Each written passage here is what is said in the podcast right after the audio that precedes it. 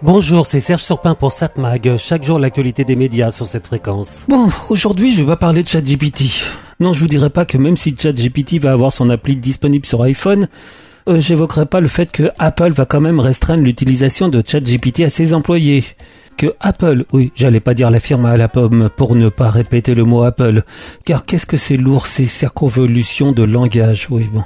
Allez, donc Apple, comme beaucoup d'autres entreprises, se pose des questions sur euh, ce que vont devenir les données fournies à ChatGPT. Euh, ça c'est quand même quelque chose de significatif.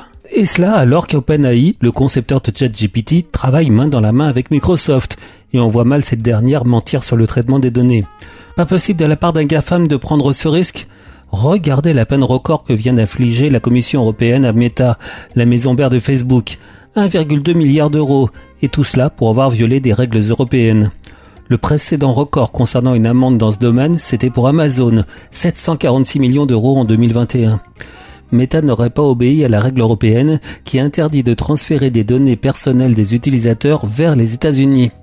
Meta donc doit suspendre tout transfert de ces données vers les USA dans un délai de 5 mois. Troisième amende pour Meta depuis le début de l'année 2023.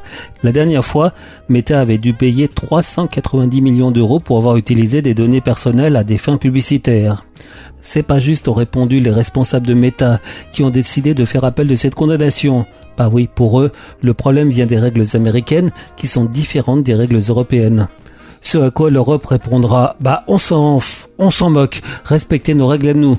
On n'a pas à respecter les règles américaines sur notre marché.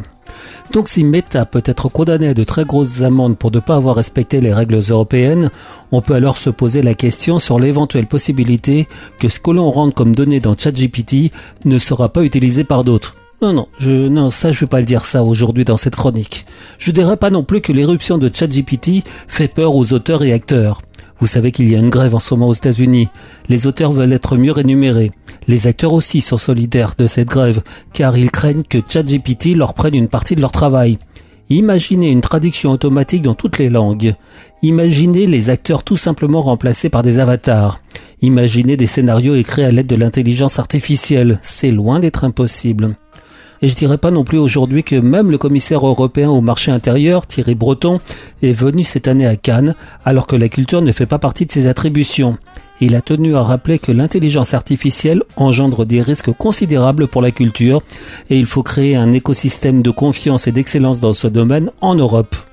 Je vais pas rappeler non plus les risques que pourrait poser ChatGPT et l'intelligence artificielle, la fameuse AI, sur la sécurité, avec les risques de piratage et tout ce qui s'ensuit. Bah, euh, pas question d'aborder aussi le fait que pour les écologistes, ChatGPT est une horreur, vu la quantité d'énergie, vu tous les ordinateurs qu'il faut utiliser pour que des serveurs puissent interpréter les demandes. Non, ça, je ne parlerai pas de ça aujourd'hui. Bah oui, il y a tant d'informations qui nous arrivent chaque jour sur ChatGPT que je vais pas faire une nouvelle chronique encore une fois sur ce sujet. Mais du coup, euh, désolé pour cette question bateau. De quoi je vais vous parler aujourd'hui? Bah je sais pas.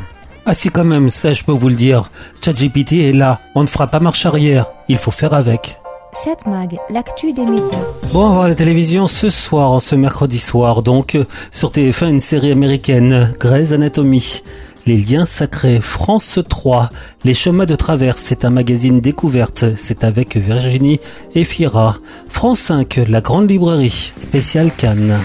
La grande librairie à Cannes pour parler de livres, de cinéma, d'adaptation. Nous y serons avec les réalisatrices Valérie Donzelli et Audrey Diwan pour leur adaptation de L'amour et les forêts d'Éric Reinhardt, qui sera également des nôtres. Avec aussi Martin Bourboulon, le réalisateur des Trois Mousquetaires, accompagné d'Éric Orsena qui connaît par cœur son Alexandre Dumas. Et puis une interview exclusive de Michel Houellebecq pour son nouveau livre Quelques mois dans ma vie.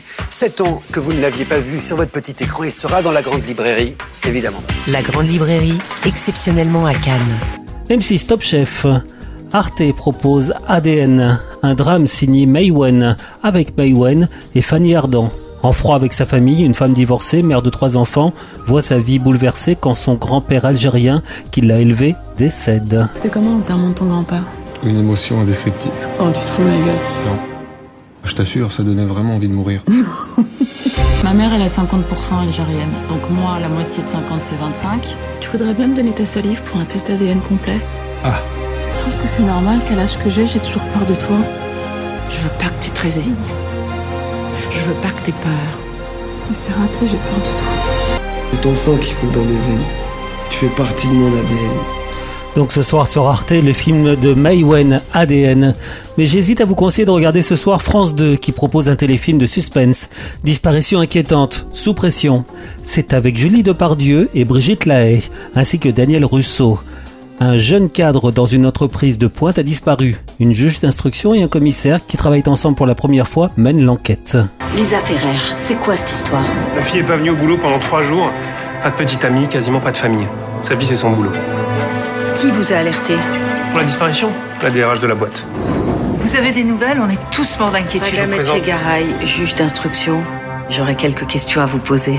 Cette gamine a foutu un merdier sans nom dans ma boîte. Lundi soir, Lisa est venue me voir. Mais pourquoi tu me l'as caché Elle voulait me parler. Mais j'ai rien voulu entendre. J'ai peur. Disparition inquiétante avec Julie Depardieu, Daniel Russo et Brigitte Lahaye. Mercredi soir à 21h10 sur France 2. 7 Mag, l'actu des médias.